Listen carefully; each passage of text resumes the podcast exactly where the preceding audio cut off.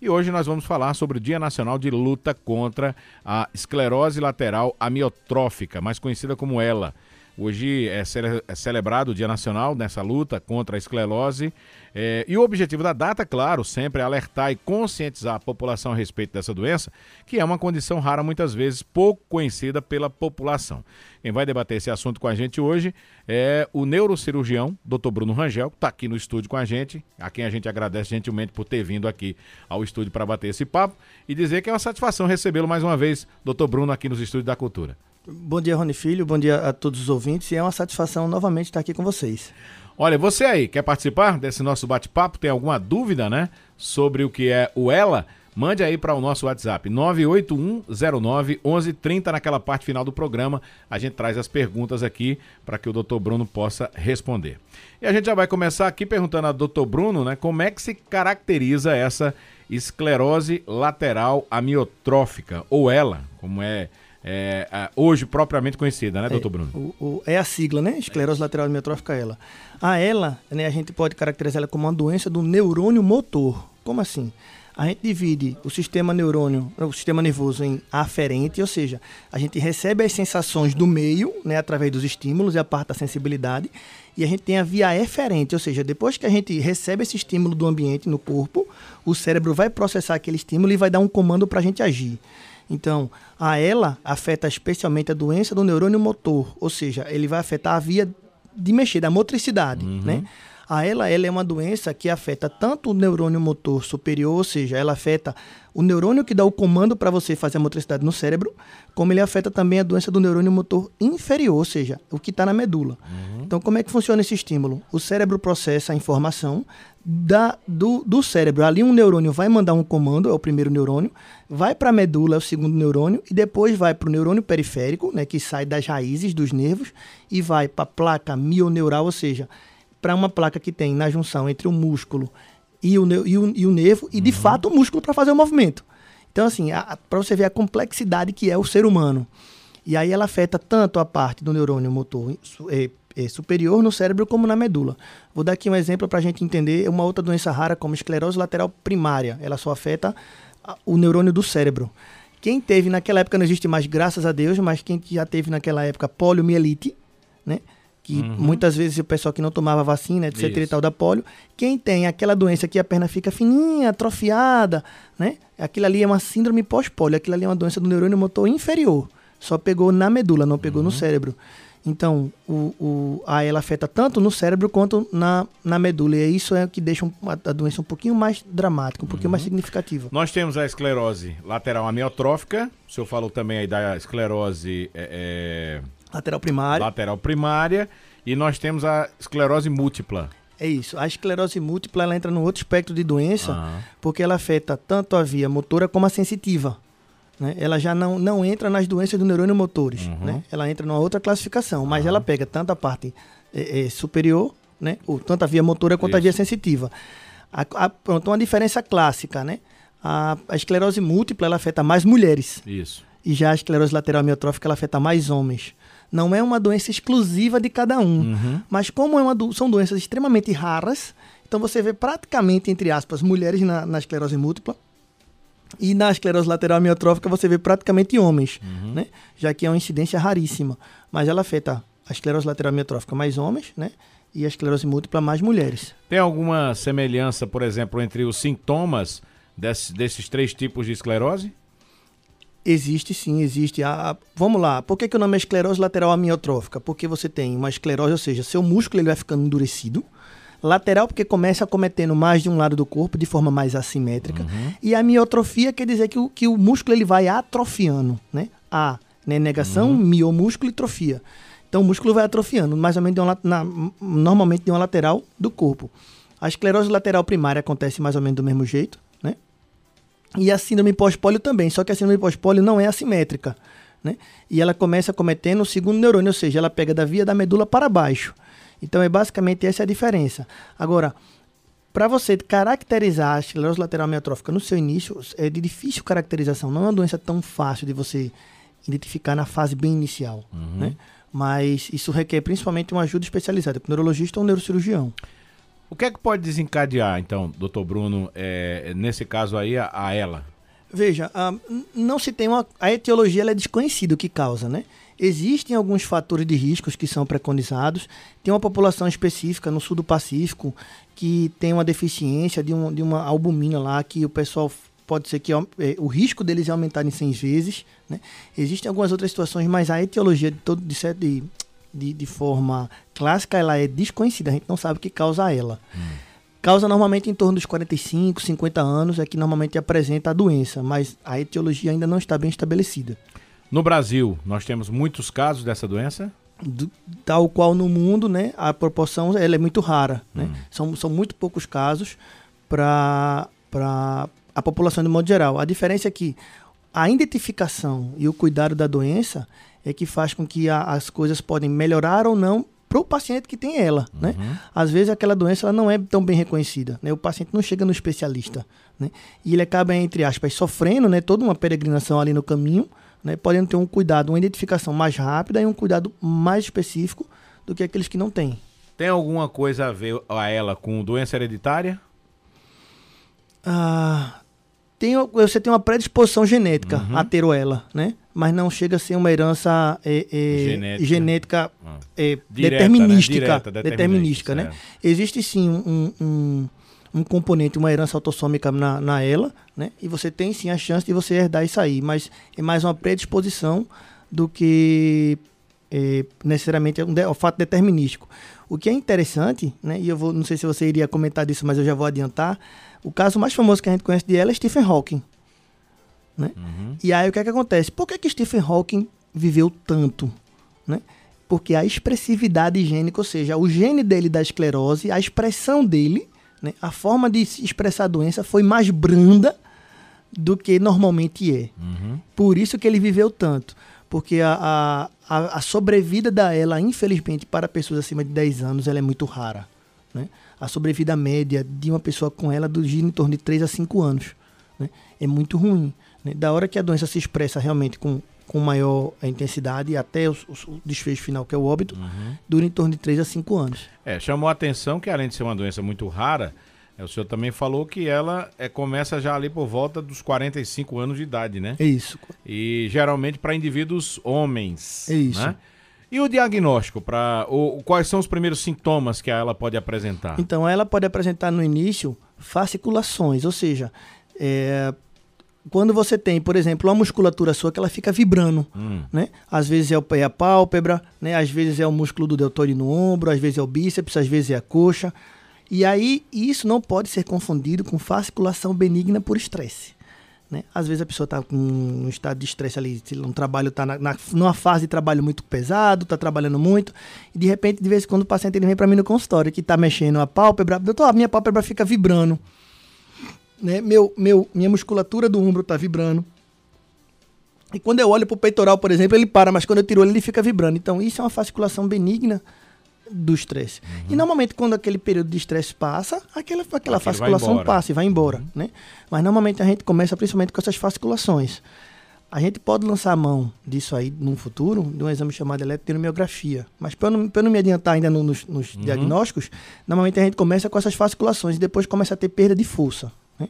A perda de força ela é característica, justamente falando já da, da, da amiotrofia, né? Você vai ter essa perda de força e você vai ter um membro mais endurecido. Uhum. Então os sintomas eles permeiam por, essas, por esses como, sintomas. É como, por exemplo, se você fosse atrofiando o braço. Né? E é, é como não, é, é uma atrofiando. Atrofia, uma atrofia realmente isso. dos membros, né? Por isso que é a amiotrofia. Uhum. Geralmente começa pela, pelos membros é, é, é, superiores? Normalmente não, ele pode começar de um lado do corpo. Pode ser o braço e a perna.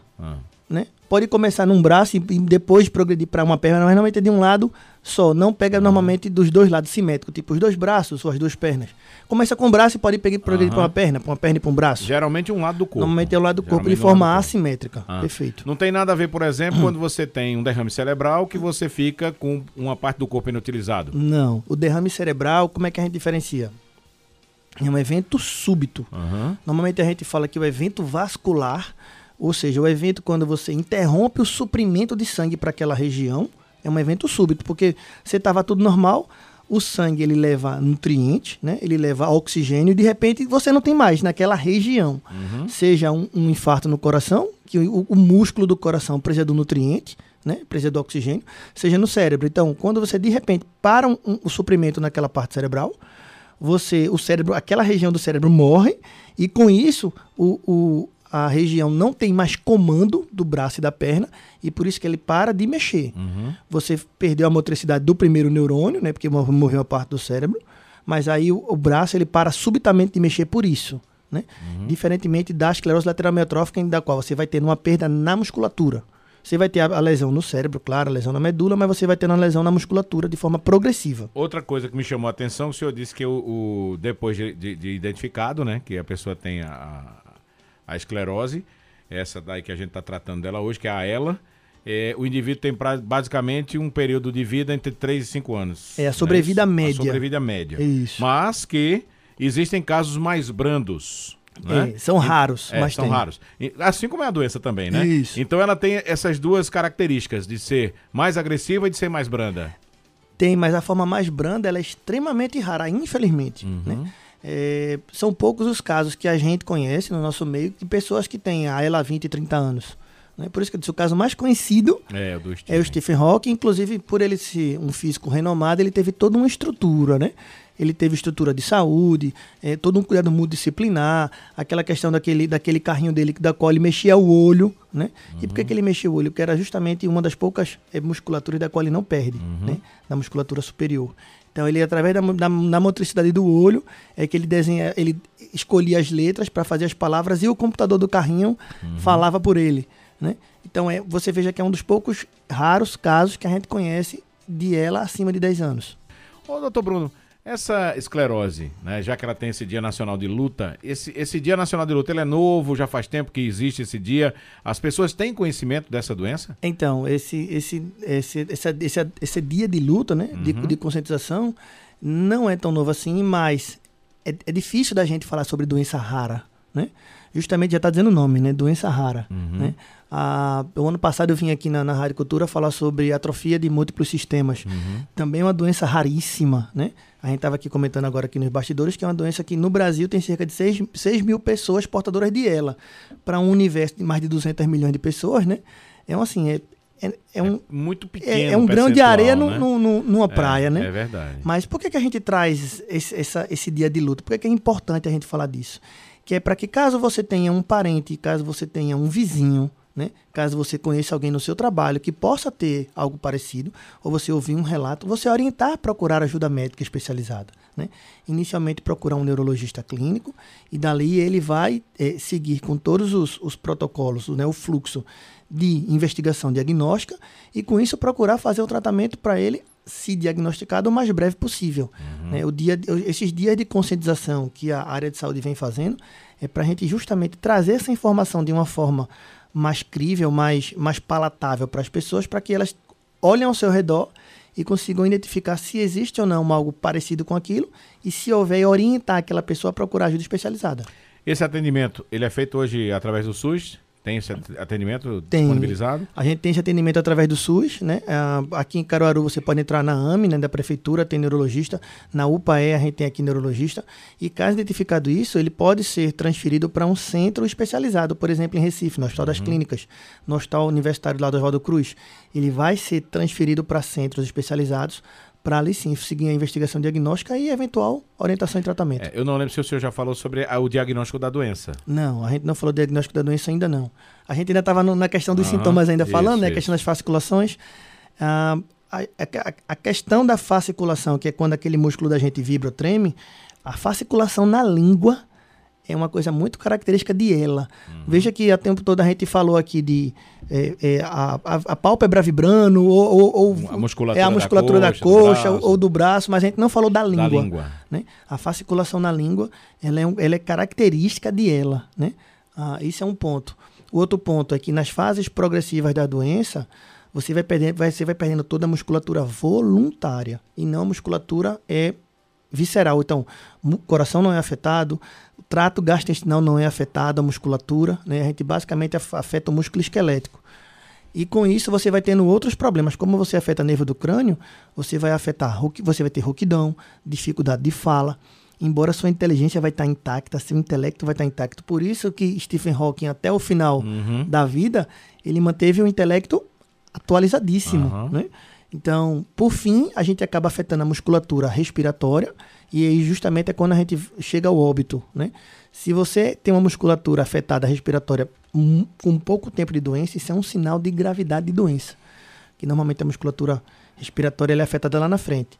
Então, partindo desses sintomas, a gente vai tentar fazer a, a investigação diagnóstica. E não existe um exame específico para a detecção do ELA. Né? A, gente existe, a gente utiliza um conjunto de, de exames. Né? A gente utiliza é, um teste chamado eletroneuromiografia, né? que você coloca umas agulhinhas dentro da musculatura da pessoa e vai né, apertando aquilo ali e vai ter um monitor para ver né, se aquela musculatura responde ou não responde. Às vezes a gente dá até um choquinho na agulhinha para ver se o músculo contrai e dentro daquilo ali a gente vai vendo respostas. Então, esse é um tipo de exame. Outro tipo de exame é a ressonância do crânio. A gente vê como é que está a situação do cérebro. Isso é um outro exame. A gente pode lançar a mão né, de uma eletroforese de proteína para a gente descartar outras coisas. Né? E a gente pode até colher um líquido da espinha, o líquor, para também descartar outras situações. Então, é um conjunto de exames que a gente vai conseguir tentar diagnosticar a esclerose lateral amiotrófica. Ô, doutor, quando chega nessa fase aí que o senhor acabou de falar, da questão da respiração, né? Quando começa a afetar a respiração, essa pessoa também tem dificuldade, por exemplo, para comer? Então, normalmente a pessoa tem dificuldade para comer um pouquinho antes. Né? A dificuldade para comer anda junto com a dificuldade para falar. Né? A rouquidão, a dificuldade da fala, ela já entra ali com a dificuldade da deglutição. Né? Tanto pega a via né, dos neuro, dos pares, dos, dos nervos cranianos mais baixos, que afetam a fala e afetam também a deglutição. E aí a fase justamente respiratória já entra um pouquinho depois, na fase um pouquinho mais tardia. O, o- a doença, por exemplo, ela pode variar, progredir, né? Essa variação da- do- dos sintomas de pessoa para pessoa? Pode, ela pode progredir de pessoa para pessoa. Por exemplo, né, quando a gente falou aqui que se logo no início da doença você tem um sintoma respiratório, isso já é um sinal de gravidade da doença. Então a pessoa pode evoluir de uma forma mais rápida e mais grave do que aquela outra que evolui com curso de sintomas eh, sequenciais. Começa pegando musculatura eh, esquelética, depois pega nervo craniano, e depois o paciente fica completamente paralisado, né, restritão à cama, para no final pegar a cometer a musculatura respiratória. É, não tem cura. Não, infelizmente não tem cura. E ela é progressiva, a doença. Ou seja, ela vai piorando e apresentando novos sintomas e piorando com o passar do tempo. É, qual a importância do paciente de, de fazer um tratamento multidisciplinar quando for diagnosticado com ela? Pronto. to- A, a- a importância do tratamento multidisciplinar, primeiro, é dar qualidade de vida a essa pessoa. Né? A pessoa que não faz. Por isso é importante identificar o tratamento, é, a doença de forma é, especializada, porque quando a gente encaminha para esses tratamentos, ela vai ter uma qualidade de vida melhor. Né? Você vai fazer uma fisioterapia para ela, você vai fazer, você pode fazer uma terapia ocupacional, colocar um uso de órtese nela para que consiga ajudar ela a fazer ainda algumas coisas, né? E isso, além de promover a qualidade de vida, tende né, a retardar um pouco a situação da doença. Não é muito, né, mas tende.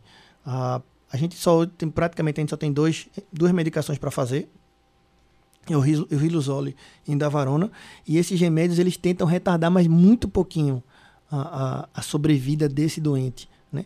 Eles tentam é fazer muitas vezes que tenha uma, uma- um retardo do declínio da perda da função. Então, você vai tal qual, vamos aqui fazer um paralelo com Alzheimer. Alzheimer também é uma doença que é progressiva, né? Alzheimer também não tem cura. E os remédios do Alzheimer, a gente tenta retardar a progressão da doença, que os sintomas vão acontecendo de forma devagar. Na esclerose lateral amiotrófica também, né? Os remédios que tem é para a gente tentar segurar, frear né, a progressão dessa doença para que ela progrida de forma um pouquinho mais lenta. A gente sabe que o nosso, o nosso cérebro, né, é bem complexo, né? Como essa questão aí de, de ter um lado serve para isso, o outro lado serve para aquilo, tem um lado da memória, tem um lado da inteligência. Eh, Como é que está hoje a ciência no estudo de tudo isso do nosso cérebro? Já avançamos muito, precisamos avançar muito mais, doutor Bruno?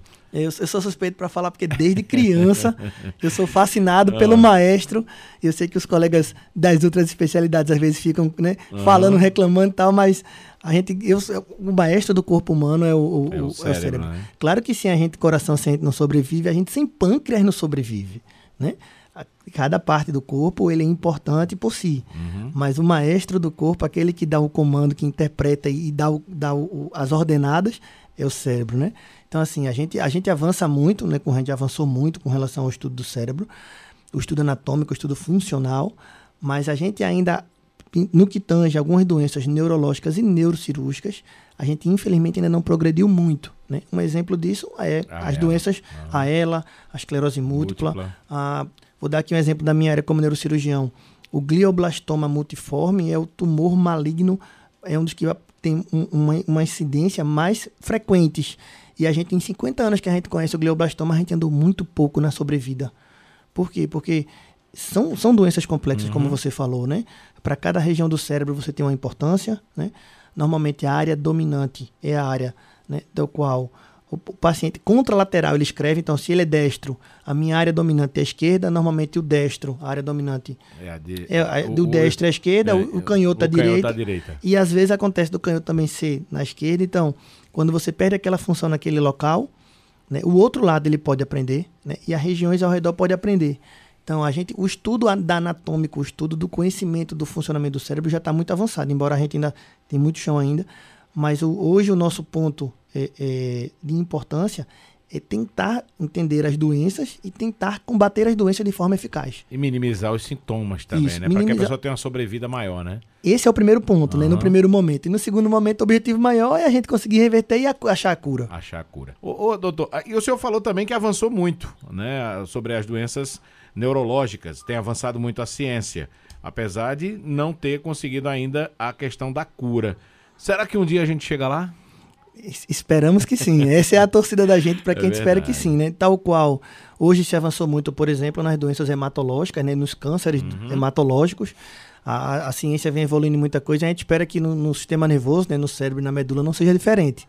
Só que devido a talvez a complexidade da interação, né? das células, a gente ainda precisa estudar mais para reconhecer o que de fato né, está causando para que a gente consiga combater de forma eficaz. Uhum. O senhor falou que hoje também o tratamento é feito apenas com dois medicamentos. É, né? basicamente são dois medicamentos. Basicamente dois medicamentos. Esses medicamentos, eles são acessíveis também ao SUS?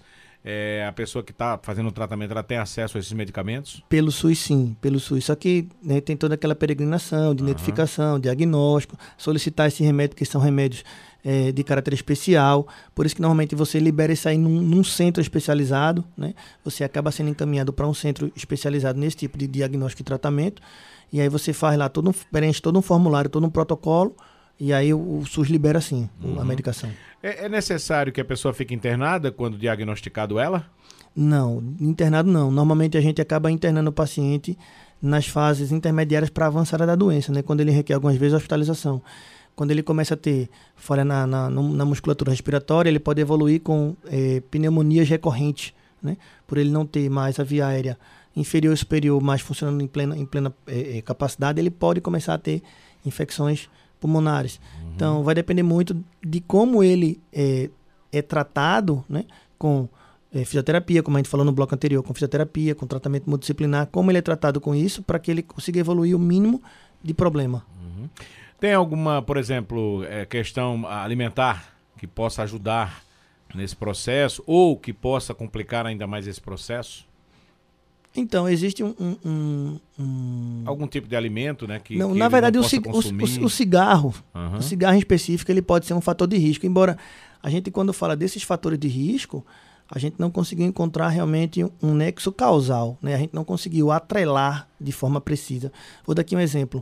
Uh, alguns militares, né, e o pessoal de alguns atletas, em especial jogadores de futebol, eles têm um risco aumentado. Só que esse risco foi observacional. A gente não conseguiu atrelar de fato isso. Uhum. Até porque eu sei com quantos jogadores de futebol você conhece que tem ela, né? Então, como a gente não conseguiu atrelar, esses são fatores de riscos observacionais, não é nada uhum. amarrado, mas que os cigarros, ele é um fator de risco, mas que quando você para de fumar, você volta ao risco de uma pessoa comum. É, o cigarro é, é, é, é, é fator de risco para muita coisa, né? O que você pensar, você, é. se você não for da área de saúde, mas se alguém falar assim, fator de risco de saúde, é você, cigarro, você cigarro, não errou. Primeira coisa que vem à cabeça. O diagnóstico de ela, ele pode ser confundido com da atrofia muscular espinhal? Pode ser confundido sim, né? Ah, por isso que tem uma miríade de, de, de, de sintomas que a gente tenta, né? Ah, categorizar para diferenciar isso aí. Né? Por exemplo, quando eu falei da eletroneuromiografia, a gente utiliza um, é o, é o mesmo padrão de exame, mas a gente usa como é, potencial evocado, sensitivo motor. E aí, por exemplo, a gente tem que furar a língua. Como eu falei da fasciculação da sim, língua, sim. a gente tem que estudar essa fasciculação da língua para a gente poder diagnosticar. Então, como, como os sintomas são parecidos, né? Ah, tem toda essa dificuldade. Mas quando você faz todos os exames, você consegue nortear assim para uma coisa ou para outra. O senhor falou aí da. A gente falou aqui, né? O senhor também é, colocou a questão da, da, das partes do cérebro. Quem tem a, o, é, quem é destro é lado esquerdo, quem é canhoto, lado direito. Qual é a parte principal que a, que a gente tem no nosso cérebro? Porque a gente tem. Todo mundo acho que tem essa curiosidade de saber, né? Qual é a parte principal do nosso cérebro? Qual é aquele, é. aquele setor do cérebro que que é o, o, comandante de tudo? Ou isso é, é, é, é, funciona como engrenagem? Não, na verdade, perfeito, essa sua pergunta é perfeita, que isso é uma curiosidade realmente das pessoas. Mas assim, uh, o cérebro ele funciona como um todo. Uhum. Cada, cada parte do cérebro é, tem, tem, tem a sua função. Vou dar aqui um exemplo. Antigamente, antigamente não, não muito distante, pessoal tinha a história de que se o cérebro só funciona com 10% da capacidade. Você já viu isso? Já. Que já. tinha tem áreas... até um filme, né? Que fala sobre isso. Isso, tem um filme muito bom. Que Scarlett Johansson, ela, ela, é, ela é a... Ela e Morgan Freeman, eles fazem, fazem um filme que se você utilizasse 100%, 100 do cérebro, do cérebro você né? alcançaria uma condição divina. Uhum. Mas não, a gente utiliza 100% do cérebro.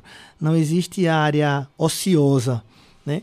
O que eu posso falar para você é o seguinte, que o tronco cerebral, né, é o mesencéfalo, o ponte e o bulbo, ele é a área primária da vida. A gente começa da área primária ali. Então, se você tem uma, uma lesão nessa, nessa região, você normalmente cursa com doenças muito graves, muito ruins. Porque como é uma área pequena uhum. e é uma área que praticamente comanda o sistema primário da vida, como assim? Respiração, né? deglutição, estado de alerta. Você, você tá, que a gente chama de vigil, de vigilância. Você está alerta, olhando, interagindo com o ambiente por causa da, dessa região do tronco. Uhum. A função superior do cérebro, né, o que diferencia a gente de alguns outros animais, é justamente a parte que a gente chama de, de é, é, telencéfalo, que é o cérebro, que é aquela parte dos sucos e giros. Sim, sim. Pronto, então aquilo ali eu tenho a área frontal, que é a área do pensamento superior, a área da, eu tenho a área da fala, eu tenho a área motora, então ali em cima eu tenho, mas de um modo geral, não é nem o comandante, mas a área primária, a área vital para o cérebro é o tronco cerebral. Tem um outro filme que fala de esquecimento, que é uma área do cérebro que ah, é, é, apresentou esse problema por conta de um acidente. Eu não sei, é, não sei se o já, já deve ter acompanhado esse filme, né? Até porque fala disso. É que é, é, memória curta. Memória curta. Inclusive tem um cara no filme que a memória dele é 5 segundos só. Só dá tempo dele se apresentar e voltar, ele já esqueceu. Realmente existe pessoas nessa, nessa condição, doutor? Existe. Tem um, tem um outro filme, eu não, não assisti esse, mas eu tem um filme que eu acho que é com. É um filme de comédia, que é um ator e uma atriz que ela que é casada com ele e ela meio que lembra dele o dia todinho, no outro dia ela esquece, é ele tem que conquistar ela é, tudo é, de novo. É esse mesmo que eu tô falando, Pronto, né? Pronto, é, tem. É esse mesmo você, que eu tô falando. Você pode ter sim, dependendo é com da Drew Barrymore, É, Drew Barrymore, isso. E não é Ben Stiller não, é... É, é ele mesmo. não, Ben, ben Stiller não, é... Não, é, o... É, eu sei quem é o ator. É, fugiu agora... Fugiu também. Ah. Enfim, mas você pode ter um, um, um uma alteração no cérebro que você afeta a memória de curta duração, uhum. pode. Como você, por exemplo, no Alzheimer. No Alzheimer você afeta a memória de curta duração. Ah, às vezes você esquece a parada de ônibus da qual você tem que descer. Você vai, você sai da sua casa e vai para a feira e esquece o caminho para voltar para casa. Às vezes você mudou de casa, tipo, você passou a infância, a, ju a juventude numa casa, você mudou depois de velho e aquela casa ali de repente você não reconhece como sua. Porque você vai reconhecer sua sim. casa como sua antiga. Uhum. Então existe sim área no cérebro para memória de curta duração e para de longa duração principalmente porque é de longa duração, ela entra no que a gente chama de sistema límbico, que é o sistema de emoção. Então a gente faz a memória de associação, a gente associa né, a memória com sensações é, é, sentimentais, emocionais. Eu vou dar aqui um exemplo. Ah, você, por exemplo, deve. Eu, por exemplo, eu quando eu passo na rua, numa rua que eu sinto o cheiro de tinta nas casas pintando, eu lembro com nostalgia, uhum. né? A, a, época de infância, que todo final de ano, quando dava ali Natal Ano Novo, as pessoas pintavam suas casas, isso, né, para começar isso. o ano. É verdade. Às vezes você tá, sei lá, na, você passa num padaria, sente o cheiro de uma comida gostosa, lembra da sua avó é. fazendo aquela comida. Uhum. Então, como você faz essa memória de associação, principalmente envolvendo o sentimento, você guarda aquilo ali na memória de longa duração. A memória de curta duração é o que você falou hoje, a notícia, é o que a gente conversou aqui. Dependendo da situação, aquilo ali você até é, é, descarta uhum. parte daquela, daquela informação, o seu cérebro descarta. Ele não reconhece aquilo como importante e acaba descartando. Então, sim, a gente pode ter né, é, alteração na memória de curta duração, na de longa duração. Agora, só pra gente finalizar, é outra curiosidade que eu acho que todo mundo tem. Quando a gente vê a imagem de um cérebro, principalmente é, numa universidade, numa foto, a gente vê só aquela, aquela coisa ali é, é, hermeticamente fechada, né? E a gente fica querendo imaginar o que é que tem ali dentro. São os neurônios, né, que estão ali, não é isso? Isso. Mas a gente vê aquela, aquela parte só com aquela massa encefálica ali e fica imaginando o que é que pode ter ali dentro, né, doutor? Então, ah, vamos aqui. O senhor já disse essa curiosidade, né? O senhor já Isso. estudou aprofundadamente. No- quando você vê isso aí, por exemplo, num cadáver ou na universidade, essas coisas, você vai ver que como tem formol ali, fica duro, né? Uhum. Mas eu vou, a curiosidade pro pessoal, o pessoal de vez em quando me pergunta, doutor, como é o cérebro ali na hora da cirurgia?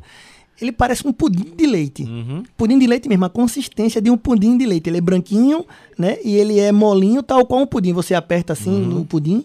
Então ele é uma consistência de um pudim mesmo, sabe? Ah, ele pulsa, né? Com, ele, ele, ele pulsa com a pulsação cardíaca. Então ele, ele vai mexendo, ele contrai e volta. E assim, ele, ele não tem espaço. Eu sempre gosto muito de dizer para os pacientes, seja no, no- estômago, seja no, no intestino, na região da, da, da, da barriga, seja no cérebro, seja na musculatura, não existe espaço vazio. né? Então, aquele cérebro ali ele é todo preenchido. Ele é daquele jeito realmente.